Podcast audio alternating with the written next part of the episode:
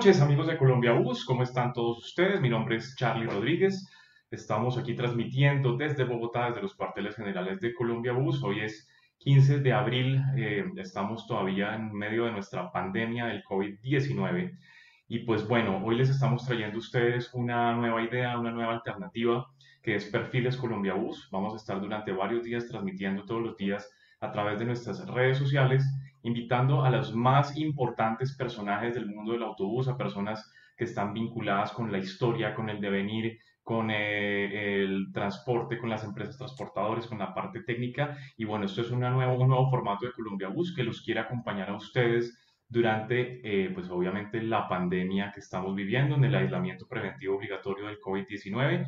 Mientras tanto, yo también voy a invitar a que esté con nosotros a una persona que ustedes yo sé que les cae muy bien, que es don William Marroquín, así que le vamos a dar paso a don William Marroquín en este momento. Will, ¿andas por ahí?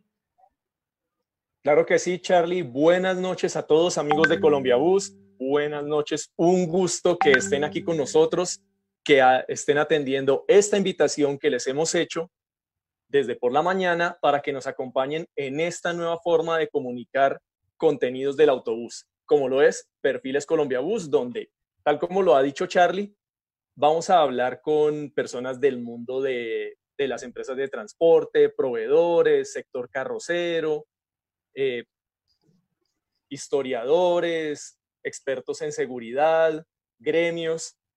Entonces todos ellos nos van a acompañar para que podamos de esta manera compartir mucho más conocimiento para todos ustedes y que tengamos una comunidad del autobús mucho mejor informada y con mejor conocimiento sobre lo que ocurre en el autobús. Charlie, un saludo especial para ti. Hola Will, ¿cómo estás tú? Pero yo también le voy a dar el saludo a nuestro invitado del día de hoy, que es el señor Nicolás Villamil, al cual le doy una muy cordial bienvenida. Un saludo para ti. Así es, Nicolás, muy buenas noches, bienvenido.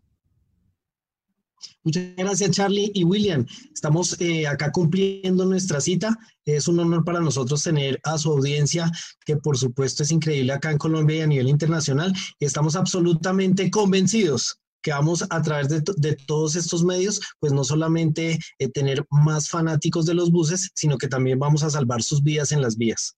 Bueno, Nico, yo quiero que tú le cuentes, antes de que, de que la gente se nos pierda un poquito, yo quiero que tú le cuentes un poco a todos los seguidores de Colombia Bus a través de las redes sociales eh, cuál es tu función, eh, cuál es tu trayectoria y quién es Nicolás Villamil en el mundo del autobús. Bueno, Nicolás Villamil es una persona eh, profesional. Yo soy abogado, trabajé en laboratorios de criminalística varios años en temas de accidentes de tránsito. Trabajamos en laboratorios de reconstrucción de accidentes de tránsito y pues por supuesto estuvimos muy al tanto de todo el tema judicial de hechos derivados del tránsito, ¿no? Conocimos, pues, por supuesto, en la vía varias tragedias, entre otras muchas cosas. Tuvimos la oportunidad de acercarnos a todo este mundo de los buses, eh, ingresando a Expreso Bolivariano, donde trabajamos alrededor de seis años, una oportunidad increíble, porque sabíamos o habíamos estudiado bastante temas de accidentología vial, pero muy pocas de seguridad vial. Sin embargo, a través de esta oportunidad y a través de, por supuesto, nuestros héroes de las vías, que no son otros que los señores conductores, pues empezamos a, eh, a, ampliar nuestro conocimiento en todos estos tipos, en, todo este, en toda esta temática. Eh, fortalecimos muchísimo la empresa y los conductores empezaron a tener unos comportamientos de señores profesionales al volante y, por supuesto, bajando los índices de accidentalidad, que es lo que más nos interesa, por supuesto, a nosotros. Hoy en día eh, tenemos una empresa que se llama Forensics Profesionales en Seguridad Vial. Trabajamos eh, en toda Colombia y hemos salido inclusive de manera internacional a llevar nuestro mensaje de salvar vidas a, otros países. Bueno, esta parte que es como la parte histórica, yo para esta parte sí lo voy a invitar a William para que te, te, oriente en las preguntas de rigor y es porque sabemos que haces parte de la historia de Expreso Bolivariano. Entonces, Will, estás eh, al mando de Perfiles Colombia Bus. Bueno, Nicolás, nosotros empezamos a verte, a seguir trayectoria hacia aproximadamente 2010, 2011, 2012, en una época de cambios importantes porque se acentuó la competencia entre las empresas de transporte y las aerolíneas y pues Bolivariano buscando mantenerse y defenderse de esa, de esa amenaza, pues hizo varias introducciones en temas de servicio.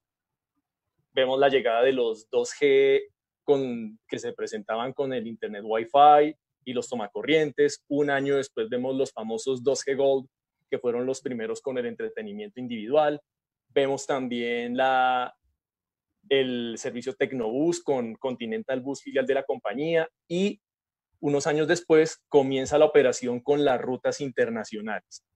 Dentro de esos cambios en el servicio, también cómo entraste tú a apoyar toda la operación y toda esa llegada de esas nuevas máquinas, de todos esos nuevos vehículos que empezaron a hacer la actualización del servicio preferencial de Expreso Bolivariano y también en los vehículos de los que ellos llaman servicios menores como los bucetones y las vans.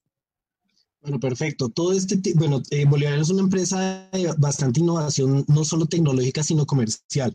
Una empresa que tiene, eh, digamos, digamos, fama por estar dentro de la élite de las empresas de transporte de pasajeros por carretera y por supuesto no se podía quedar atrás en todas estas estrategias comerciales y de evolución para sus servicios desde, nuestro, desde nuestra eh, posición dentro de Expreso Bolivariano, por supuesto, una de las misiones encomendadas por la gerencia general era que nuestros conductores tenían que estar a la par de esa tecnología. No solamente buscábamos eh, prestar los mejores servicios a través de vehículos con eh, todo el tema de entretenimiento a bordo, o, otros temas de seguridad y, por supuesto, la entrada de los nuevos chasis de última tecnología, vehículos computarizados y demás, sino que también nuestros conductores tenían que comportarse a la altura. Entonces comenzamos varios eh, modelos estratégicos de, formación. No sé si a ustedes les suena el famoso semillero de conductores. Claro. Que sí, lo preguntan mucho. Un programa súper interesante que eh, fortalecimos y escribimos eh, al interior de la empresa y donde buscábamos que nuestros conductores que no tuvieran mucho conocimiento o mucha experiencia en estos tipos de servicio, pues llevarlos y sumergirlos en lo que es la vivencia diaria de esos héroes de, de, las vías que son los conductores, llevándolos por varios departamentos, eh, haciéndolos madrugar, eh, eh, haciendo que soportaran inclusive inclemencias de, del, clima, de temperaturas, de carretera, para que ellos no solamente conocieran desde un vistazo general el, tema de la operación de transporte, sino que también la vivieran y asimismo se entrenaran para poder eh, dar el mejor servicio al cliente frente a cumplimiento y seguridad. Digo, eh, tenemos... un tema muy... Ay, qué pena, qué pena que te interrumpe. ¿Tenemos algún estimado? Porque es que yo sé que muchas veces uno dice, hice, deshice y todo queda como en el aire y, y, yo sé que a, mí me fascinan los datos y me fascinan los números. No sé si, si te corcho, pues me haces como cara de me corchaste. Pero tenemos como idea, después de toda esa gestión, después de todo ese proceso, en cifras, de pronto en algún indicador que nos permitió, por ejemplo, bajar accidentalidad o bajar eh, o alguna cuestión así. Bueno, los indicadores se reflejan de la siguiente manera al ingreso a Expreso Bolivariano, o hacia allá, hacia los años 2007, 8, 9 y 10, que es más o menos cuando ingresamos a la empresa a fortalecer el área de seguridad vial, que eh, también es importante traer a colación que era la primera empresa en Colombia que tenía como tal un área destinada a la seguridad vial operacional. Eh, eh, eh, habían obviamente otras personas que ya sean parte de esta área, empezamos a fortalecer y a, rediseñar, a reingeniería ciertos procesos y al final de la gestión en, en el año 2015 y 2016 logramos una reducción de cero muertos en accidentes de tránsito para las últimas tres vigencias, que es absolutamente increíble. ¿Qué es una vigencia para que lo tengan claro nuestros seguidores? Una vigencia anual de los, de, las, de los amparos de las pólizas de seguro de responsabilidad civil extracontractual y contractual. Correcto. Porque esto es tan importante para nosotros, porque también a través de este gran logro, que por supuesto los gestores del logro son los conductores, que son los que se accidentan o no se accidentan, pues por supuesto logramos una reducción en las primas de 500 millones de pesos para esa última vigencia en la cual yo estuve presente en Expreso Bolivariano. O sea que es bastante significativo desde varios puntos de vista. El primer punto de vista, por supuesto, más seguridad para los pasajeros. Segundo punto de vista, la formación pues tuvo unos resultados y por supuesto en temas eh, empresariales, eh, de, financieros y demás, y de imagen, que es muy importante para Expreso Bolivariano, pues también tuvimos menos impactos en las vías y la verdad fue un logro eh, increíble para, para toda la, todo el equipo que hizo parte de, tal. Pero mal, mal que viene entonces para dejar como una claridad, la seguridad paga. La seguridad vial paga. Es que aprovecho para contarles aquí uno de los, uno de los detalles que muchas veces las personas que nos siguen como que no están al tanto de lo que sucede en el, en el día a día del mundo del autobús. Pero hay una de las grandes problemáticas que tienen las empresas de transporte es que a diferencia como del transporte aéreo, donde suena crudo, pero en la realidad el muerto tiene precio, ¿sí? Es decir, en un accidente aéreo hay un pago máximo de responsabilidad sobre, el siniestro, sobre cada una de las víctimas. El problema en Colombia con el transporte de pasajeros es que ese monto es ilimitado. Quiere decir que dependiendo de las argucias, habilidades eh, de, de, los abogados lo que pueda suceder, pues prácticamente que un accidente puede llegar a significar la quiebra de una empresa. Correcto, y no solamente eso, que es absolutamente cierto sino que adicionalmente, recordando que cada accidente de tránsito con lesionados o muertos es una tragedia, que viven al interior, por supuesto, esas víctimas, pero también los mismos conductores y, por supuesto, hay un revés económico cuando hay que pagar ese tipo de indemnizaciones de las que estás comentando. Bueno, Nico, vamos a saludar a las personas que se están conectando en este momento. Se está conectando a Llamar Contreras desde Cúcuta, se, conecta un señor que se hace llamar Bogiel, Bogiel desde Bucaramanga, Juan Sebastián Serrano desde Santa Marta, Santiago Sepúlveda Rosero, nuestro gran cronista viajero, nos dice buenas noches desde Medellín, Mario Andrés León nos dice buenas noches, Charlie, Jonathan Muñoz, saludos desde Pamplona, norte de Santander, Juan Carlos Londoña nos dice buenas noches, de buses y camiones de Colombia, Elber Ariza nos dice buenas noches, William y Charlie, y yo digo, y Nico también, por si acaso. Eh, Augusto Espina Romero, nuestro eh, spotter de aviones y de buses más importante del Valle de la Burra. Nos dice Augusto Espina en sintonía de nuevo. Eh, Daniel Mirellar, hola, ¿es verdad que Marco Polo Superpolo es verdad? ahorita no estamos hablando de eso. Ahorita contestamos esas preguntas. José Barros, José Barros, el compositor, se está en este momento conectando también desde Barranquilla. Daniel Molillán, Alexander López, Alexander Coronel, Nandito Rodríguez. Don Hernando Rodríguez, que seguramente conoce a Nicolás. Jean Paul alias ¿Ah? ¿Alias qué? alias la bruja. Alias la bruja. ok. ¿De Hernando? Hernando Rodríguez. Tenemos a Jean Paul Hostos, ex Expreso Palmira y hoy en día en el grupo GER, que también es. Y también de Bolivariano estuvo. Bolivariano, sí, Sebastián Manrique, Miguel Ángel Ávila, Kevin de Jesús González, Glenn Javier Nisperusa, eh, Jorge Vélez, Juan Carlos Castro, Jairo Alonso Méndez desde la gran y hermosa meseta de Anapoima. Nandito, bueno, Eduardo García, Elsa Galeano, la señora progenitora de William Marroquina, que le mando un gran saludo. Hola mamá. Y hola mamá, estoy triunfando. Y Cristian Rubio. Bueno, Nico, continuando con este, con este espacio que hemos eh, diseñado aquí en Colombia Bus, sobre todo para hablar de fierros y para hablar de buses, ¿cierto? A mí me gustaría que habláramos un poquito de un tema, porque es que si hay una cosa que a mí me moleste en la vida, eh, yo no sé si recuerdas cuando tuviste la oportunidad de ser panelista en la Buzzword Academy de 2016, en Buzzword eh, Academy Latinoamérica en Medellín, pero un segundito que me quedé, me quedé en negro. Esta sí es una cosa que tengo que aprender a funcionar porque se me apaga la cámara. Pero ya creo que me estoy viendo otra vez. Listo, ya me estoy viendo. Sí, ahí te ves. Listo. Entonces, eh, cuando tuviste la oportunidad de ser el panelista en Buzzword, eh, en el Buzzword Academy de, de la Buzzword Latinoamérica de Medellín, uno de los personajes que estaba ahí es un personaje que a mí me cae muy bien, que se llama Patrick Boto, que es un accidentólogo francés especialista en esos temas. Cosa que a mí me caiga gorda es que aquí sucede un accidente y a los 30 segundos ya tenemos diagnóstico, ya tenemos veredicto, ya llega un policía un poco abultado de barriguita y llega y ve el bus patas arriba y dice, ah, eso fue una falla mecánica, sale corriendo y hasta ahí llegó la investigación. Eh, realmente, ¿cuál es la manera correcta de hacer una investigación frente a un tema de un siniestro vial de un autobús? Bueno, esto es un tema bien, bien interesante y bien apasionante. Lo primero que hay que eh, tener claro es que los accidentes de tránsito, por supuesto, sí se pueden evitar.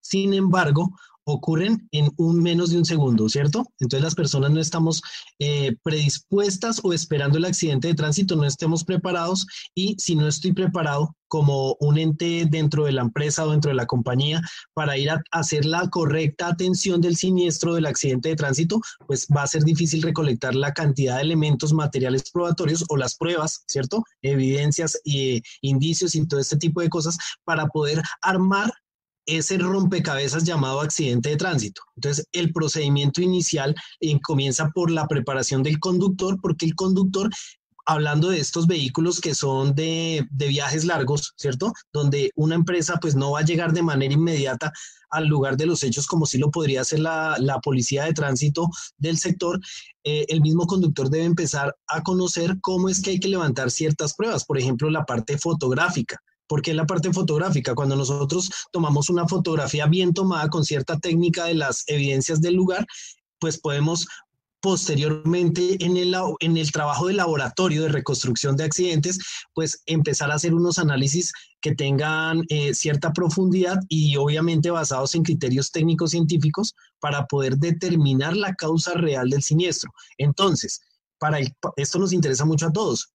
Recordemos que eh, hoy en día eh, el policía ya no debería dar esa famosa hipótesis asignada a un conductor. Eso ya cambió hace unos años, desde el 2012, con, una con la resolución 11268. Sin embargo, se sigue haciendo. Y si se sigue haciendo, ¿cierto? Que le dicen que el conductor del vehículo uno, por ejemplo, de la empresa Pepito, fue el responsable del accidente de tránsito y es a partir de una simple hipótesis que también en la mayoría de casos está acomodada, eso también es muy importante, acomodada por varios factores, no tiene que ser siempre corrupción, aunque también... la próxima semana más cuenta chistes. También por, también por otros temas que pueden tener eh, relación a la falta de experticia o idoneidad del policía, la fana, el cansancio, porque también tienen jornadas supremamente largas, entre otras muchas cosas.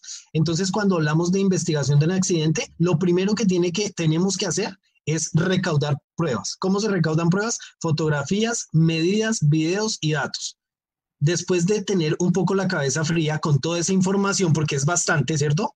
Vamos a ir a hacer los procesos de análisis y verificación de esos datos, corroboración de datos, donde aplicamos unos modelos físicos para verificar si esto que yo estoy pensando es físicamente posible que se desarrolle en el accidente o no es físicamente posible, ¿cierto? Hemos tenido un sinnúmero de accidentes de tránsito en nuestro laboratorio privado eh, donde la codificación generalmente está mal y lo que las partes cuentan del accidente de tránsito tampoco hace, hace referencia a la realidad. Incluso nosotros podemos estar, digamos, en la parte o en el equipo de la defensa de un conductor, pero el conductor con lo que expresa el accidente de tránsito es posible que así sea eh, sin, eh, que así sea de manera eh, de pronto ingenua o sin intención, cambie la historia de los hechos, ¿cierto? Así sea sin querer, porque no entendió alguna cosa, porque no sabe cómo expresarse de manera técnica para ciertas cosas, que esto obviamente es un tema técnico, pues requiere o merece un análisis técnico y él no lo sabe expresar, entonces puede dar a entender otras circunstancias de, tiempo, modo y lugar del desarrollo del accidente. Entonces es un tema que es complejo, técnico, pero lo más importante lo puede hacer el conductor, que es recaudar la información, mientras que los expertos contratados por su empresa, pues también van y complementan esa, esa recolección. Algo para que tengan en cuenta, que es una, un, un principio de la criminalística. ¿Están listos? Listo. ¿Listo? El tiempo, ok, el tiempo que pasa es la verdad que huye. Entonces, usted está ahí, pues usted es el que puede aprovechar el tiempo. Entre más pase el tiempo, ya los vehículos los movieron, las víctimas las sacaron, eh, la gente llegó y empezó a pisar, ¿cierto? empezó a cambiar, empezó a Correcto, empezó a alterar la escena, imagínate. Y si la escena es eh, el, el insumo primordial para el análisis del accidente de tránsito, pues obviamente va a cambiar el resultado técnico y jurídico. Recuerde que lo que se prueba en, en el estrado es la verdad jurídica, no la verdad real. Y eso tenemos que estudiarlo también en algún momento. Es que, no, pues para no ir más lejos, para las personas que les guste, yo por lo menos soy aficionadísimo de la, de la aviación, también me gustan mucho los aviones. y soy bobo mirando todos estos programas de catástrofes aéreas y de supervivencia aérea. ¿Por qué? Porque me fascina cómo a partir de pequeños fragmentos y pequeñas cosas aparece al final siempre el culpable, y no el culpable, ¿no? La suma de circunstancias que llevaron a la fatalidad, ¿cierto? Entonces, ustedes ven, por ejemplo, cada vez que hay un accidente en Estados Unidos aparece una oficina que se llama la NTSB, ¿cierto? Creo que es el National Transit Bureau algo. Y es una cosa bien curiosa, Nico, ¿tú sabías que la misma NTSB es la que analiza los accidentes de bus en Estados Unidos? No sabía, pero me parece increíble, porque los procedimientos son, son científicos. Claro, son científicos y al final, y además porque hay otra cosa, y es que muchas veces con base en esas determinaciones de ese, de ese estamento, es que las aseguradoras determinan si pagan o no pagan o quién se responsabiliza por el siniestro y en qué montos y en qué, y en qué cuantías, ¿no? Increíble, súper. Bueno, Will, yo te voy a dar paso a ti para que leas las eh, preguntas. Ahora sí, démosle preguntas y respuestas de nuestros seguidores en este momento que están conectados a través de Facebook Live. Yo antes le quería hacer una pregunta a Nicolás. Eh, uno, de los, uno de los elementos que ustedes también cotejan es el informe de accidente de tránsito que genera la policía e incluso la policía judicial. Eh, a veces, ¿qué, a veces hay conflicto con ellos porque el informe no está lo suficientemente bien redactado o legible. Entonces, ¿hasta qué punto pueden trabajar la autoridad y ustedes como auditores forenses de la mano para redactar el mejor y más confiable informe que reconstruya un accidente? Bueno, ese, ese informe policial de accidentes de tránsito es el que antes conocíamos en el bajo mundo como croquis, ¿sí o no? Correcto. hoy lo, conocemos, perfecto, hoy lo, lo, debemos conocer como la palabra IPAT, ¿correcto? Eh, evidentemente es un documento público que debe ser diligenciado por funcionarios públicos, en este caso los, la policía de tránsito, ¿cierto? De la Dirección de Tránsito y Transportes y los agentes de tránsito según su jurisdicción. Como ellos son los encargados de emitir este documento público, entonces, mm, mm, pues desafortunadamente, lo decía hace un momento, normalmente la mayoría tienen errores. Y estos errores son de, de fondo, de fondo en cuanto a conocimientos técnicos y principios técnicos que debe conocer ese profesional en seguridad vial que lo elabora, que es el mismo policía o agente, o errores de transcripción de datos o errores de interpretación de medidas o otro tipo de errores. Entonces, cuando, nosotros, cuando se hace esta esa, esta corroboración técnica que la hace alguien en el, en, el, en el Instituto Colombiano de Medicina Legal y Ciencias Forenses, los peritos eh, emiten unos resultados en sus reconstrucciones donde dicen incluso en ciertos apartes no se logró hacer una reconstrucción del accidente de tránsito por falta de información técnica. Entonces, esto es bien importante porque si, si este documento es tan importante para todo el desarrollo del proceso judicial, ya sean en estrados penales o en estrados civiles, incluso administrativos, pues están, están afectando la administración de justicia. Y acá hablamos de la administración de justicia a favor del conductor a favor de la empresa propietario, ¿cierto? Pero también a favor de las víctimas involucradas en el accidente de tránsito, porque la justicia no tiene, no tiene que ver con amparar al uno al otro, sino ser equitativo frente a quien tenga que responder según su, responsabilidad en el accidente de tránsito. Entonces, algo eh, que es importante es que cuando llevamos los peritos técnicos a, a las audiencias de juicio oral, ¿cierto? Que se cotejan estas pruebas de la fiscalía, que son las que acabas de mencionar, entre otros, pues el informe policial de accidente, el álbum fotográfico, eh, entre otros, y se cotejan informes similares, obviamente con eh, atributos técnicos, pero de la parte privada, y el juez es el que define quién, e, quién es el que tiene mayor nivel de certeza, de credibilidad, dependiendo de lo que en interrogatorios se pueda atacar y desvirtuar uno u otro informe. Entonces, digamos que es difícil que antes de esas instancias esto se analice de manera tan profunda, ¿sí? Porque recordemos que un accidente de tránsito en Colombia, homicidio, empiezan las audiencias de juicio, o sea, del debate probatorio por allá de cuarto, quinto, sexto año. Es muy mal, está muy mal eso, sí, pero es así funciona nuestro sistema penal. Entonces, en etapas previas, pues no hay este debate, Entonces, es eh, eh, por eso repito que entre comillas acá en Colombia, pues la seguridad, eh, los temas de accidentalidad y de accidentes de tránsito, pues son para los que tengan los medios de contratar a esos peritos particulares, ¿cierto? Para poder fortalecer esa, esas, esa defensa técnica o esas teorías del caso para el caso de la fiscalía. Perfecto. Will, vamos con las preguntas del público. Los veo supremamente movidos, están muy, muy interesados en lo que estamos hablando. Entonces, eh, cuéntame por favor eh, qué nos están diciendo nuestros seguidores a través de Facebook Live en este momento. Bueno, vamos leyendo, vamos leyendo aquí, por ejemplo, a don Hernando Rodríguez, alias La Bruja, según yo, nosotros no sabíamos. Don Hernando nos dice, soy testigo de la evolución del área de seguridad vial de esa época, refiriéndose al tiempo que estuvo en Bolivariano, con grandes cambios, con buenos resultados. ¿Qué más tenemos por acá? Tenemos Freddy Alexander Martínez, bienvenido, nos dice, cuando se sufre este tipo de accidentes se debe hacer por plan de estratégico de seguridad vial, investigación interna del accidente, tomando todas las versiones existentes, incluyendo documentación, fotografías, audios, videos, etcétera, con apoyo de los especialistas en seguridad vial, como Nicolás, y las ARL. ¿Qué más nos dicen por acá? Eh, Alberto Tejedor, además la palabra accidente es algo imprevisto, algo accidental, y como dice Freddy Martínez, y la explicación de Nicolás que aclara el tema. Eh, habla Manuel Fernández, los autobuses deberían tener telemetría para conocer los momentos previos al accidente y cámaras externas. ¿Tú qué tienen telemetría, tienen telemetría porque de hecho el GPS determina, determina muchas condiciones de, paso por ruta, ¿o no?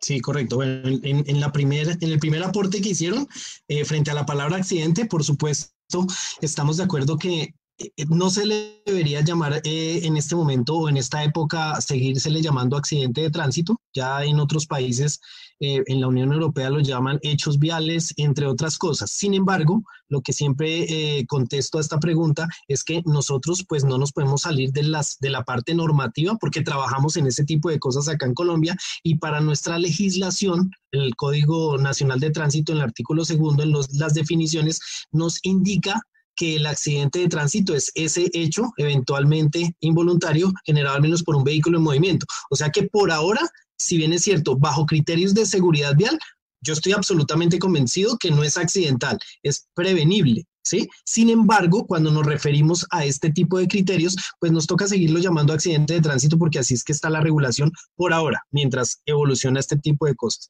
Otro tema es el tema de la telemetría, claro, e incluso ya de fábrica vienen chasis con esto, como son los Volvo, los Scania, los mismos Mercedes-Benz. Entonces, digamos que sí está este avance tecnológico, pero acá viene otro problema, que si nosotros somos de un laboratorio de investigación de accidentes de tránsito, por ejemplo, de la Policía Nacional, nunca accedemos a esta información porque no conocemos que existe. Ahí hay un problema grave, ¿cierto? veíamos... de alguna forma u otra esa información es privada, por así decirlo. Clasificada. Claro, entre comillas, pero es que yo no, yo como funcionario de policía judicial, ¿entendemos el término policía judicial? Sí, correcto. Sí, es claro. claro Listo, no, yo como... no mentiras, explica, explica el término Precisémoslo. Bueno, eh, digamos que cuando nosotros vemos a un policía de tránsito, o sea, el policía verde de la Dirección de Tránsito y Transporte, antes llamado policía de carreteras, ¿cierto? Este policía eh, eh, está en un grupo de policías de tránsito también, pero algunos son investidos bajo una figura jurídica que es la de funciones de policía judicial. Son los que tienen la función emanada por la autoridad competente, en este caso la Fiscalía General de la Nación, para ir a hacer, para ir y adelantar las investigaciones de accidentes de tránsito que tengan lesionados o muertos. Entonces, allí es que ya eh, hay una precisión frente a la policía judicial. Otro que se viste igualito, que tiene los mismos horarios y todo, pues no va a conocer este tipo de accidentes con lesionados o muertos, es el que vemos de la, de la Dirección de Tránsito y Transporte en la ciudad regulando, por ejemplo. Él sí conoce accidentes de tránsito con choque simple, más no con lesionados o muertos. Entonces esa es la investidura para poder adelantar investigaciones de tipo penal. ¿Sí? ¿Aclaramos esa parte? Bueno, sí, queda claro. Porque Juan Carlos Castro nos pregunta, ¿los buses también tienen algo, algo así como una caja negra? Diría yo que en alguno, bueno, los, los buses tecnológicos, los de hoy en día, los Scania, entre otras marcas, sí tienen un registro. Tienen un registro a bordo. El, tapo, el, tacógrafo ya fue un temita que, por ejemplo, lo encontrábamos en las, en las Mercedes-Benz Sprinter 313, 413, era la tecnología del tacógrafo. En, en no recuerdo en este momento, en, algunos Volkswagen. En Volkswagen, en, en, en algunos buses también. Pero hoy en día todo queda en un registro computarizado. Hay unos registros inclusive que una misma plataforma de Scania que registra todo este tipo de informaciones. Entonces, cuántas son las frenadas, la aceleración, el cambio, dónde iba, todo este, la, la temperatura, el mismo combustible del vehículo, ¿sí? Entonces, digamos que sí hay recursos de caja negra a bordo de los vehículos, pero les repito que para las autoridades competentes, en este caso la, la, policía de tránsito, los agentes de tránsito, como no hay mucho conocimiento en el tema, entonces no se hace recaudo. Al no hacerse recaudo, ¿qué puede pasar? Pues que cuando llegan esta, estos llamados elementos materiales probatorios y o evidencias físicas a la mesa del reconstructor del accidente o al escritorio del abogado, como no existe esto dentro de las diligencias o el fiscal, como no existe dentro, esto dentro de las diligencias recaudadas, pues no va a ser materia de análisis, porque no está ahí. Entonces, si en la empresa, si la empresa tiene cierto nivel y la empresa sí conoce esto, pues la empresa para su investigación interna los va a estudiar, los va a analizar. Y si le sirven, quiere decir que el policía de tránsito haya dicho, eh, a través de la codificación que el conductor iba a exceso de velocidad, pero resulta que la telemetría nos mostró que no iba a exceso de velocidad, sino que iba, por ejemplo, si la vía marcaba 60 kilómetros por hora como máximo y la telemetría marca 40 kilómetros por hora, pues lo vamos a introducir como elemento material probatorio para que nos ayude a convencer al juez de que el conductor iba dentro de la velocidad permitida. Entonces, digamos que se va a acomodar según las necesidades. Ok, perfecto. Kevin de Jesús González nos dice, ¿qué tengo que hacer para entrar en el semillero de conductores de Bolivariano? bueno, en este momento sigue, eh, o lo he visto, sigue el semillero de conductores con mi amigo Andrés, creo que es el que, el que está en el tema. Lo que hay que hacer, me imagino que es muy fácil, llamar a las líneas de Expreso Bolivariano, en internet están las, las líneas, eh, preguntar por los requisitos, me imagino que pedirán una hoja de vida para la inscripción y empezar a participar en el programa. El programa creo que no ha cambiado en cuanto a su, a su, a su temática y no ha cambiado en los procedimientos, pero igual pueden pedir información en la empresa. Tengo dos preguntas interesantes de nuestros, de nuestros seguidores. La primera de nuestro cronista viajero de Santiago Sepúlveda. Dice, Nicolás, buenas noches. Regularmente, ¿cuánto tiempo toma hacer el análisis de un siniestro y cómo es el proceso de mostrar las pruebas ante el juzgado? Eh, Santiago, muchas gracias. Es súper esa pregunta. Bueno, el proceso te lo decía. Eh, hay una, eso se divide normalmente en tres fases. Primera fase, estoy hablando de, de fases técnicas no jurídicas. Primera fase, pues está el tema de la recolección de información, ¿cierto? Entonces, este tema de recolección de información no solamente es en el lugar del accidente.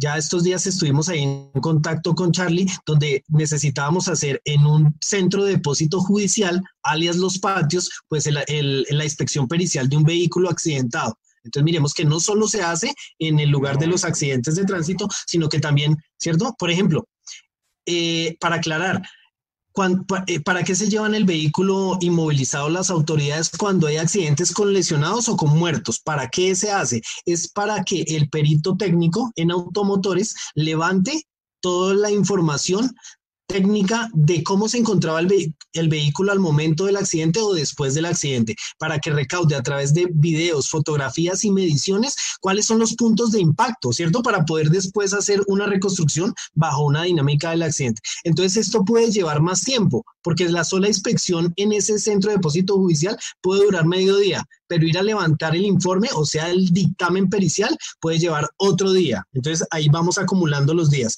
Algo importante es que el, vehículo, nos, el vehículo se accidenta, pero no inmediatamente se hace esa, esa labor. Puede tardar 8 días, 15 días, un mes para poder ir a hacer esa inspección. Eso va corriendo ese tiempo, ¿cierto? Eh, entonces, digamos que la recolección de información, eh, recaudar los informes de las necropsias, las, las epicrisis, ya sea de muertos de accidentes o de lesionados, pues va a llevar otro tiempo. Porque al fin, después de la investigación, que es recaudar todo ese tipo de información, pues vamos a hacer ese análisis de reconstrucción, que es cuando se aplican los modelos físicos para saber realmente qué fue lo que ocurrió. Y algo importante, cuando se hace la reconstrucción del accidente de tránsito, no se tienen en cuenta las versiones de las personas, se tienen en cuenta solo las evidencias físicas, o sea, aquello que puedo medir, pesar, eh, entre otras cosas. ¿sí? Claro, o sea, es que a mí me pareció, es que yo claro. creo, no, es que ese bus iba rapidísimo. ¿Qué es rapidísimo? Un ejemplo. Dime, ¿me repites? No, que dicen que el bus iba, rapidísimo, iba, rapidísimo, Claro, pero rápido es diferente para Juan Pablo Montoya, Michael Schumacher o para mi abuelita. Es diferente, ¿cierto? El concepto de rápido. Correcto. Entonces, eh, pasa el proceso de reconstrucción. En laboratorio nos demoramos entre 15 días y un mes haciendo solo reconstrucción hacemos la reconstrucción, entregamos a la parte solicitante. Pueden ser apoderados de víctimas, o sea, los familiares del muerto o del occiso, el fallecido, eh, a los, a, los, em, apoderados de la defensa, o sea, del conductor, de la empresa, del conductor, entre otros, o de la aseguradora, o a la misma Fiscalía General de la Nación. Pero de allí a que el fiscal o ese director de la investigación analice todos estos elementos y tenga espacio para llevarlos ante el juez, pues ahí van a pasar otros años. Porque recuerden que todo esto se va a quedar en un anaquel de la fiscalía un tiempo, uno, dos, tres, cuatro años, porque ellos ya tienen otros casos adelante de esto, ¿sí? Entonces vamos a presentarnos ante el juez para hacer el famoso debate probatorio, que es increíble, eh, al cuarto, quinto año, donde si tú llevas a un testigo, pues el testigo ya no se acuerda de nada, ¿cierto? Donde el mismo, policía, correcto, donde el mismo policía, cuando lo llevan al, al, juicio oral, como él ya ha atendido tantos accidentes, pues no sabe ni de qué le están hablando.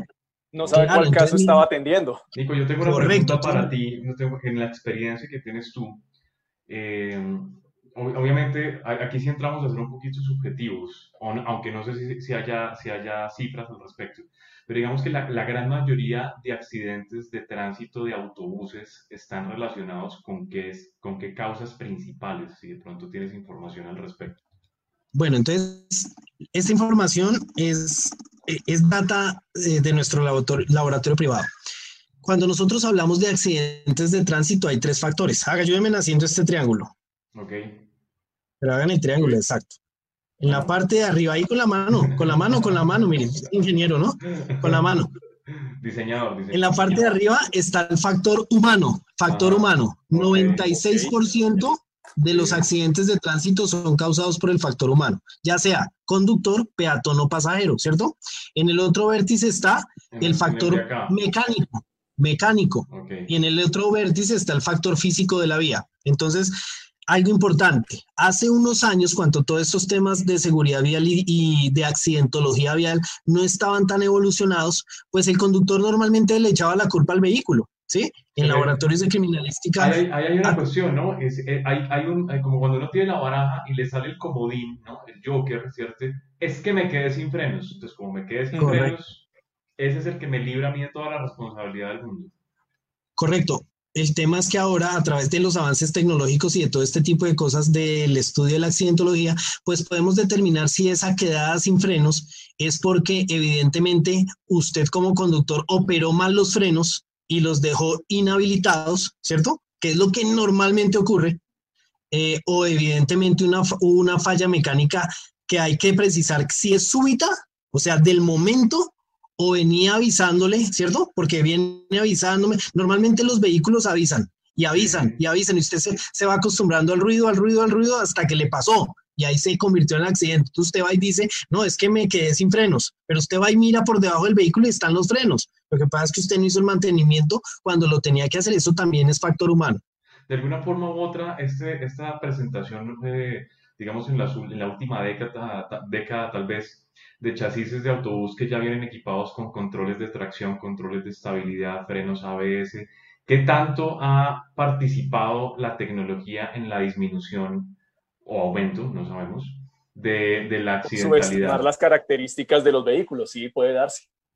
Bueno, perfecto. Y es muy interesante esa pregunta. ¿Por qué? Eh, también ocurrió en Expreso Bolivariano, ¿no? Eso sí, un colegio y una universidad increíble. Resulta que eh, llegaron los nuevos vehículos, pero nuestros conductores, nuestros 500 o 600 conductores estaban acostumbrados a vehículos LB, OH1636, entre otros. Cuando los cambian de estos vehículos y los suben a vehículos automatizados, por supuesto, las condiciones de conducción son diferentes. Y algo que nosotros notamos, porque se empezaron a dañar los vehículos al interior de la empresa y siempre los conductores le echaban la culpa a los fabricantes, ¿cierto? Incluso escuchaba eh, como los fabricantes. Como los, Exacto, o cosas como que se los estaban ensamblando en Brasil, pues no era la misma siderúrgica de, de, Suecia, y bueno, este tipo de cosas increíbles, pues como las personas que escuchaban eso al interior de la empresa, pues tampoco sabían del tema, pues entonces empezaron a pelear con los, con los fabricantes. ¿Qué empezamos a notar? Que, bueno, eh, surgió la pregunta, bueno, ¿y por qué se están dañando tanto y casi que por las mismas transmisiones y todo este tipo de cosas? No sé si ustedes desde Colombia se dieron cuenta, pero lo que hicimos en nuestro equipo de seguridad vial, junto con nuestros conductores, por supuesto, fue empezar a participar en la formación que las casas fabricantes daban a nuestros conductores, porque las empresas y los dueños de los vehículos compraban los buses, enviaban a los conductores a hacer un curso como de mediodía o un día como máximo, ¿cierto? Y allí pues les daban o nos daban la gorra, el certificado y el llavero y a montarnos al bus. Correcto. Una toma de contacto era eso pero cuando nosotros empezamos a participar, a participar en dos, tres, cuatro y hasta cinco cursos de estos camuflados como conductores, pues empezamos a ver que, primer problema, la capacitación la daba un ingeniero que sí tenía conocimientos técnicos, por supuesto, pero no llevados a la aplicación práctica. O sea que es como si yo me leyera el libro de Aprenda a montar bicicleta y salga a la vía y ¿será que no me caigo en la bicicleta? No me monto en la bici. Claro, entonces no me hicieron un empalme real de la anterior tecnología a la nueva tecnología. ¿Culpa del conductor? Pues yo digo, no es culpa del conductor, realmente es culpa del empalme de la tecnología, que quienes tuvieron que hacerlo bien, alguien de la empresa y alguien de la, del fabricante, pues no lo hizo como debió ser, porque él siempre ha tenido claro o, o, ha pensado que el conductor se las sabe todas porque lleva 10, 20, 30 o 50 años manejando, ¿correcto? Pero tengan en cuenta... pero pueden llevar 20, 30 o 40 años manejando mal. Claro, manejando, no conduciendo. Ah, ya. ¿Sí o no? Sí, sí, sí. Listo, bien. Entonces lo que aprendimos fue eso. Y ahí fue cuando tomamos nosotros pues la iniciativa de dar nuestros propios cursos, donde lo que hicimos fue simple, empezar a, a estudiar el manual del conductor del vehículo, importantísimo para todos los vehículos sea automóvil, porque pues, lo hemos hecho en automóviles, camionetas pick-up, camionetas, eh, incluso ahorita híbridas con, con, con, la transportadora de gas internacional, eh, con, mismo, con vehículos de, de, doble nivel, de nivel sencillo, entre otras cosas. Y evidentemente lo que siempre notamos es que el conductor nunca ha leído el manual. Y si tú no lees las instrucciones para operar una máquina, pues el resultado no va a ser otro que dañarlo o accidentarte en el peor de los casos. Entonces lo que hicimos en Bolivariano fue leerlo y ir a practicarlo con los conductores en, ruta. Me sentía absolutamente eh, feliz, de verdad dichoso cuando estos conductores se bajaban del bus, del viaje y decían, de verdad hemos aprendido, nos sentimos diferentes. Ahí está el caso de, don Nandito. Don Nandito no es el mismo, eh, el mismo señor alias La Bruja, sino que tienen nombres parecidos, pero, pero ahí le hago porque ahí no se escribió. Pero sí, entre ellos, ellos eh, esta persona, muchos otros que veían cómo habían evolucionado, ¿sí? Pero a través de llevar la, la, la formación teórica llevada a la práctica y demostrable, ¿sí? Por eso es que muchos conductores también se accidentaron. Cuando llegaron estas nuevas tecnologías, aparte de dañar los buses, incrementó, se incrementó el número de accidentes en estos vehículos. ¿Sí? Pues nosotros, claro, porque, porque usted llevaba, llevaba, usted desactivaba el un, un, un, sistema, por ejemplo, el traction control cuando estaba lloviendo y era cuando debía llevarlo activado según el manual del fabricante, entre otras muchas cosas, pero más por no tener este tipo de formación técnica. Nico, yo quería preguntarte, cambiando de tercio abruptamente, y después de esta preguntita, Will, te pediría que vayamos a más preguntas porque he visto bastantes preguntas. Sí, hay bastantes personas. Y me quedé, espérate que me acabo de quedar otra vez en blanco, ¿no? Oh, me quedé en blanco. Me quedé congelado, espérate. es que todavía no manejo estas tecnologías. Bueno, eh, Nico, ¿qué es un héroe vial?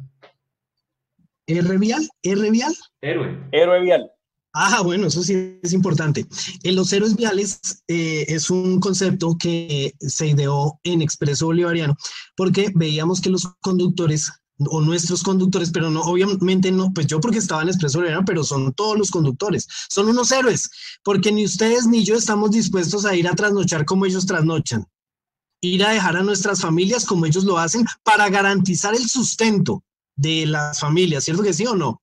No, no ustedes ni yo estamos dispuestos a ir a, a vararnos y pasar la noche en la carretera. Entonces, para mí, ellos son unos verdaderos héroes viales. Además, que salvan la vida de las personas que llevan a bordo de sus vehículos. ¿Y quienes salvan las, las, vidas de las personas? Pues los héroes. Entonces, por eso es la invitación a que todos desde nuestro desde nuestra condición de, de, de, peatón, conductor o pasajero, pues nos convertamos realmente en héroes viales para ir a salvar la vida, no solamente la nuestra, sino la de los demás.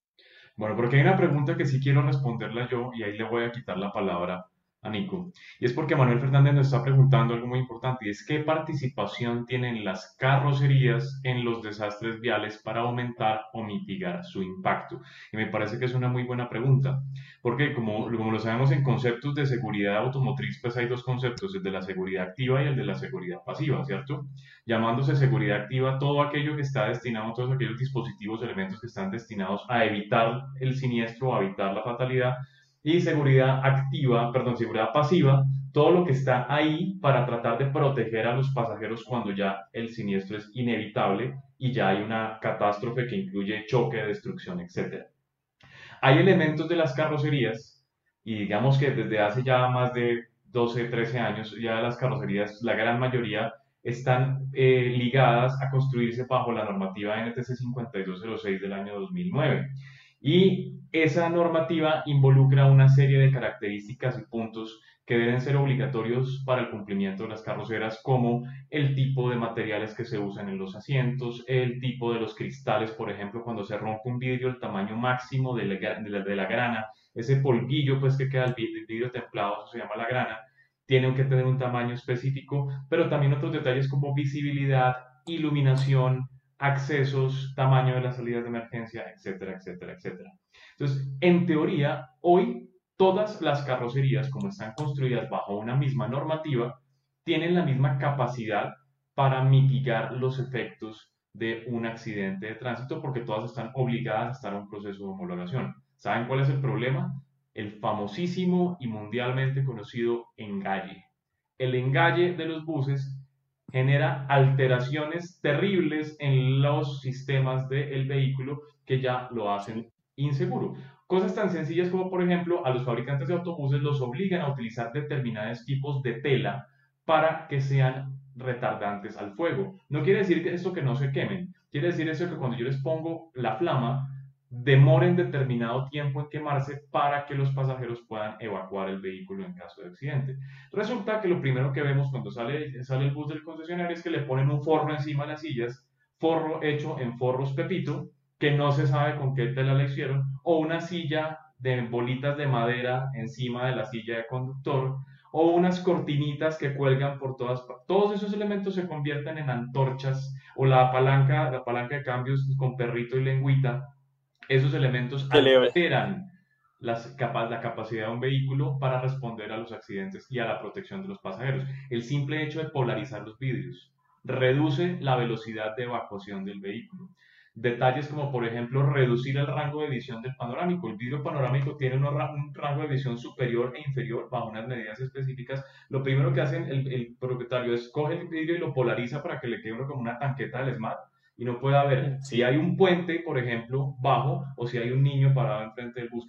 Todos estos elementos, ah, y lo otro, alterar la instalación eléctrica del vehículo a través de la instalación de adornos, eh, cosas como el cromado de rines, por ejemplo, por ahorita estaban hablando que es que se me fueron los frenos. Sí, pero es que cuando yo cromo los rines, lo que hago es subirle 40 grados centígrados a cada rueda. Simplemente por no utilizar un rin de aluminio y o no dejar el rin estándar y poner un rin cromado, ya le subo la temperatura al rin, desgasto la rueda y hago que los frenos trabajen a mayor temperatura. Entonces, digamos que de alguna forma u otra, las carroceras están comprometidas con proteger a los, a, los ocupantes. El problema es cuando viene la personalización que altera la originalidad de los autobuses. Correcto. Bueno, mi Will, ¿qué preguntas tenemos? Bueno, tenemos varias cosas. Entonces, por ejemplo, aquí nos decía don Hernando Rodríguez, yo estaba en Bolivariano y cuando inició Nicolás su labor allí, con recelo vimos su programa porque tratar de cambiar las costumbres de muchos años era difícil, pero reconozco la labor del equipo de seguridad vial de la empresa en esa época, Nicolás, Freddy, William, Andrés Gómez. Por aquí también dice Jean Paul Hostos, retomando lo que había mencionado Nicolás. La telemetría ayuda, sí ayuda para comprobar si un microsueño, también la toma de curva a velocidad excesiva. La telemetría hoy en día ayuda tanto a la empresa como al tercero para probar responsabilidades. Por aquí también nos hace una pregunta interesante de Ángel Vinuesa que va en línea con lo que tú decías al comienzo de esa premura de querer informar cuál fue la causa de un accidente. Entonces Ángel pregunta lo siguiente para Nicolás. ¿Qué pasaría si al final, qué pasaría si un periodista, entre comillas, informa su versión y al final, después de todo el proceso de análisis y reconstrucción, resulta todo lo contrario? ¿Hay alguna responsabilidad por esta versión apresurada de los hechos solo por ganarse una primicia? ¿Qué pasaría en el caso colombiano? Bueno, normalmente la experiencia que nos han dado los accidentes de tránsito que tienen ese, ese cubrimiento por parte de la prensa es que el periodista eh, se basa en algo que le ha dicho ya sea el comandante de la policía, el policía, el bombero, el de la ambulancia, el otros pasajeros, entonces casi que nunca toma una responsabilidad de lo que está diciendo. Él simplemente lleva eh, y publica una información que alguna de las personas involucradas en el accidente eh, emite y la, la, difunde, pero entonces es difícil probar ese tipo de responsabilidades.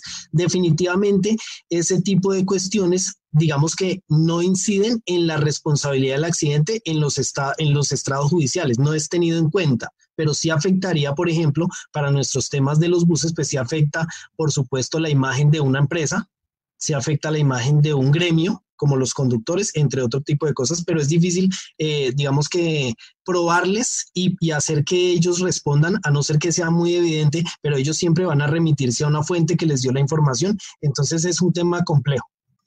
Bueno, Nico, ya estamos llegando al final, se nos pasó, se nos está pasando este volando esto. programa, volando. ¿Cómo te has sentido como conejillo de indias? Nico. Nico, ¿nos escuchas? ¿cómo, te, ¿cómo te sentiste debutando en Perfiles Colombia Bus? ¿Qué tal te parece? Ah, ya, no, no, pues súper, súper y más que todo, eh, me encanta la, la, oportunidad porque, por supuesto, eh, conocemos que eh, la mayoría de seguidores son conductores colombianos, nuestros seres de la seguridad vial, y, y me encanta que tengamos estos espacios para poder primero saludarlos, por supuesto agradecerles toda esa gran labor que todos los días hacen, pero también para motivarlos a que sigan así y sigan mejorando cada día, porque definitivamente la seguridad vial es cuestión de vida o muerte. Exactamente. Bueno, otros comentarios. Eh, nos saluda otro bien, otro amigo de Nicolás, Jamer Arroyave, que también trabaja en Expreso Jamer Arroyave. Es correcto. Eh, también saluda Oscar Flores, lo saludan también de la agencia de Bolivariano en Calarcá. ¿Quién más saluda? Le doy la bienvenida a nuestro amigo Henry Martínez, ¿Qué más tenemos por acá? Tenemos, eh, pues acá le estaba preguntando Santiago Sepúlveda, ¿alguna empresa tiene hojas de vida a sus buses donde puedan llevar control del mantenimiento preventivo y correctivo y a su vez hacer análisis de fallas recurrentes? Pues también contestan que eso es por disposición del ministerio y de hecho, ese control de las hojas de vida ahora lo están tomando en cuenta de cara a las licitaciones de las empresas y de cara a evaluar si la empresa logra el suficiente puntaje de cuando se postulen a los concursos para obtener rutas. De hecho, en, el, en los concursos de licitaciones del año pasado, por ejemplo, para la ruta de Bogotá-Chaparral, para las rutas de la costa, varias de las empresas que perdieron, uno de los principales factores por los cuales se quedaron en la puntuación que hizo el ministerio fue por el tema del, del proceso del seguimiento, del mantenimiento y de los del resultado y de toda la información que recolectan de los vehículos para generar programas de mantenimiento e incluso la trazabilidad de cómo contratan a los ingenieros mecánicos que manejan el tema de mantenimiento en las empresas y de la contratación de las empresas que hacen el mantenimiento cuando una compañía no tiene sus propias instalaciones, sino lo tiene que hacer con un tercero. Bien, y algo importante. Ah, perdóname. Algo, algo importante para agregar ahí es que todo esto ya está regulado, ¿no? A través de la ley 500, 15, 1503 del año 2011, todo esto del plan estratégico de seguridad vial, que es de lo que tú estás haciendo referencia, donde todo esto ya está súper claro. Así que el que no cumpla es porque no quiere cumplir o porque le da prioridad o piensa que la seguridad vial es un gasto, pero yo desde mi experiencia le digo que es absoluta inversión, porque no solamente te va, a, te va a ayudar a organizar tu empresa, sino que por supuesto va a disminuir, si lo haces bien, con buenas estrategias, sabiéndoles llegar a los héroes viales, pues vas a disminuir los índices de accidentalidad y te vas a ahorrar muchísimo dinero y muchísimo impacto en la imagen. Bueno, Nico, eh, estamos entrando ya a los últimos minutos de este Perfiles Colombia Bus del día de hoy. 15 de abril de 2020. Por un momento, ¿sabes qué? Se me olvidó que estamos en medio del apocalipsis. Gracias a este ejercicio, la verdad, se me olvidó que estamos pasando por lo que estamos pasando. Así que ha sido realmente una, una actividad supremamente, supremamente productiva y pues que yo sé que a más de una de las personas que se ha conectado a Colombia Bus le ha ayudado como a olvidarse de, de, de, todas estas situaciones que tenemos en este, en este instante. Yo quería hacerte una, última pregunta y el espacio es completamente tuyo para que nos cuentes sobre tu empresa, sobre Forensics. ¿Qué hace Forensics? ¿Qué servicios ofrecen? Y obviamente cómo te pueden contactar las personas, los empresarios, los transportadores que requieran de tus servicios, que requieran de tu experticia para obviamente enriquecer los procesos de su empresa o participar obviamente de los procesos de eh, mejora de la seguridad en las compañías. Bueno, muchas gracias. Forensis es una empresa que trabaja con pasión en temas de salvar vidas en las vías. Trabajamos dos líneas de acción. Una, todo el tema de investigación, reconstrucción, animación de accidentes de tránsito y toda la representación eh, jurídica en los estrados eh, donde lleguen los procesos derivados de los accidentes. Eso es un tema muy chévere, muy interesante. Y el otro tema es el tema de la prevención. Por eso somos expertos en el diseño, ejecución de plan estratégico de seguridad vial donde también hemos tenido, pues de hecho lo que fortaleció todo este tema dinámico de Expreso Bolivariano fue eh, un plan o, los, o varios planes de, de seguridad vial que se hicieron eh, cada uno de estos años, donde las, las, estrategias pues funcionaron gracias a Dios y gracias a la receptividad de los héroes viales. Eh, entonces tenemos muy, muy buena experiencia para poder tener resultados que salven vidas. ¿Y por dónde nos pueden contactar? Estamos en todas las redes sociales. Hoy tengo una invitación muy importante.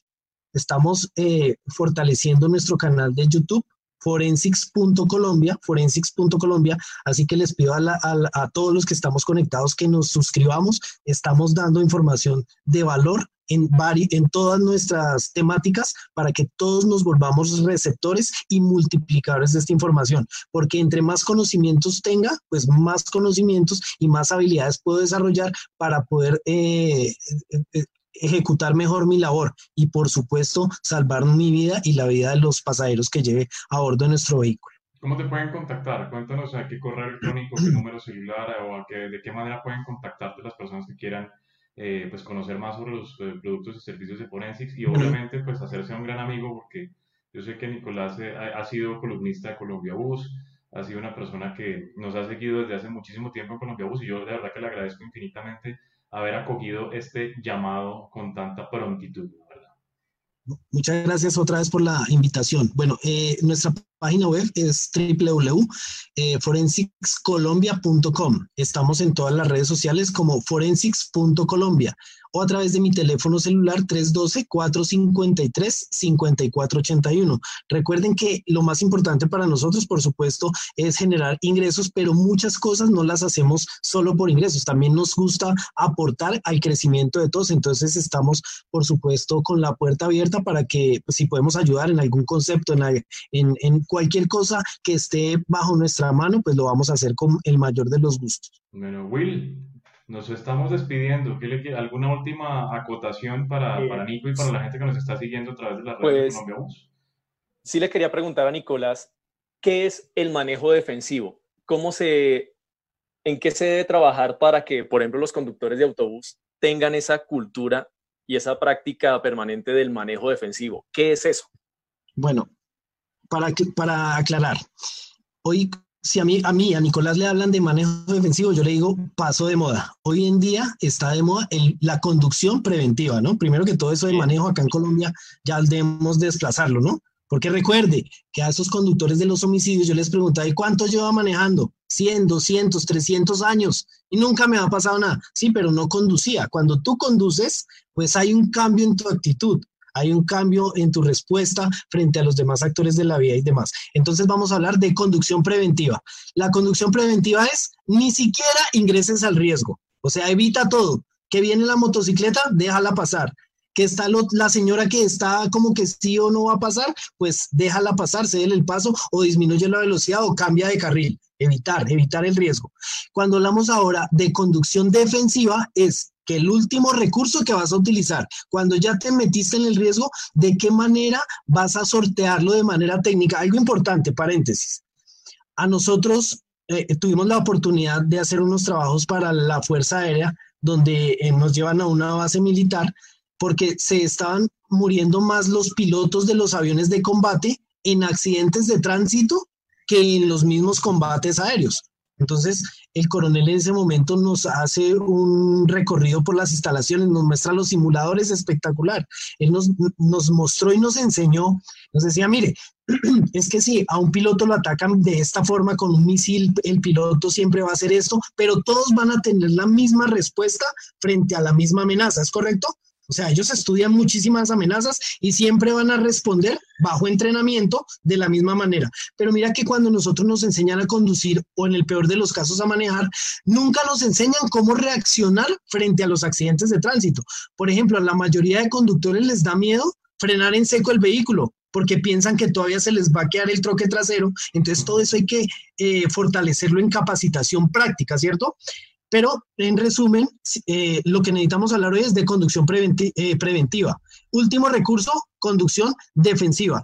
Pero de una u otra manera, lo más importante es tener sensibilización. Y la sensibilización es trabajar con corazón y todo lo que hagamos frente a los demás actores de la vía es como pensar, ¿será que a mí me gusta que esto me lo hicieran? Por ejemplo, cerrarme. ¿A usted le gusta que lo cierren, Charlie? Eh, no, no, no, y de hecho de hecho, despierta en mí la, la conducción no defensiva, sino la conducción agresiva. Inmediatamente. Y temeraria. Claro, busco la cruceta que cargo y, y, blando la cruceta sobre la carne blanda del otro conductor. Bueno, entonces definitivamente esto también nos puede llevar a cambiar la vida. También conozco, bueno, es que conozco muchos casos que después les voy a contar si tenemos otra oportunidad, pero evite. Claro, no vaya pero por favor, si ¿Cómo que si va a haber otra oportunidad? Hombre, este espacio es de verdad cuando, cuando quieras volver por acá, la idea es que eh, de, de, la gran número de interacciones que vemos, entendemos que a la gente les gusta lo que estamos haciendo y les gustó Perfiles Colombianos y obviamente están interesados en, en tu discurso. Excelente. Entonces, en recomendación, no persiga al que lo cierre, porque en, el, en la persecución usted se puede accidentar y el otro se fue riéndose. No lo persiga, ¿sí o no? Segundo, por favor, tome aire. Si alguien lo cerró, tome aire. Piense que usted es un conductor profesional y el otro no ha tenido ni la formación ni, ni es tan responsable como usted. Así que déjelo ir. Principalmente sepa que usted es un héroe de la seguridad vial y que usted trabaja por su familia y por supuesto por el crecimiento económico, social de nuestro país. Por eso es que siempre lo digo, recuerda que el mundo necesita héroes como tú y como yo. exactamente. Bueno, Nico, muchísimas gracias por haber estado en Perfiles Colombia Bus. Ya se nos pasó la horita de programa.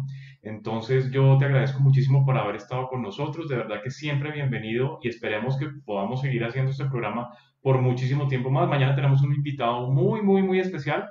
Tenemos a Nicolás Leiva, gerente de El Rápido Duitama, que va a estar con nosotros aquí en Perfiles Colombia Bus. Will, una despedida para ti. Bueno, gracias. No, realmente, Nicolás, muchísimas gracias por haber atendido esta invitación. Muy enriquecedor este perfil es Colombia Bus, con toda la formación y todo lo que debe tenerse en cuenta para entender por qué se presentan los accidentes, cómo es el proceso post-accidente y sobre todo el cuidado que debemos tener para asegurar que si nosotros somos responsables en la conducción, si nosotros somos responsables de nuestro entorno, vamos a garantizar y vamos a contribuir a la reducción de los accidentes, incluso independientemente de la, del tipo de vía por donde nos desplacemos y el vehículo. Entonces te agradecemos muchísimo por estar con nosotros y espero que sigas por acá. Bueno, muchas gracias. Y no olviden pensar, sentir y actuar. Ok, Ok, muchísimas gracias, muchísimas gracias Nico. Will, despide el programa para que bueno, podamos irnos a descansar a la, a, la, casita. Estamos en la casita desde hace Estamos en la casita. hacer una caminada. Realmente a toda la gente que atendió nuestra invitación, que estuvieron conectados, de verdad les agradecemos muchísimo porque lo disfrutamos nosotros aquí compartiendo con Nicolás, lo disfrutamos en esta nueva forma de perfiles Colombia Bus y sobre todo lo que estábamos buscando, creo que lo logramos, que es compartir el conocimiento para todos ustedes, para que se lleven una nueva forma o algo nuevo, una nueva forma de aprendizaje y que la pongan en práctica gracias a las personas que aceptan estar aquí en este espacio de Colombia Bus. Entonces, mañana, en esta misma hora, 8 de la noche, los esperamos en otro Perfiles Colombia Bus. Y recuerden que Colombia Bus es, la revista del autobús en Colombia. y en el mundo. Cuídense. Un saludo.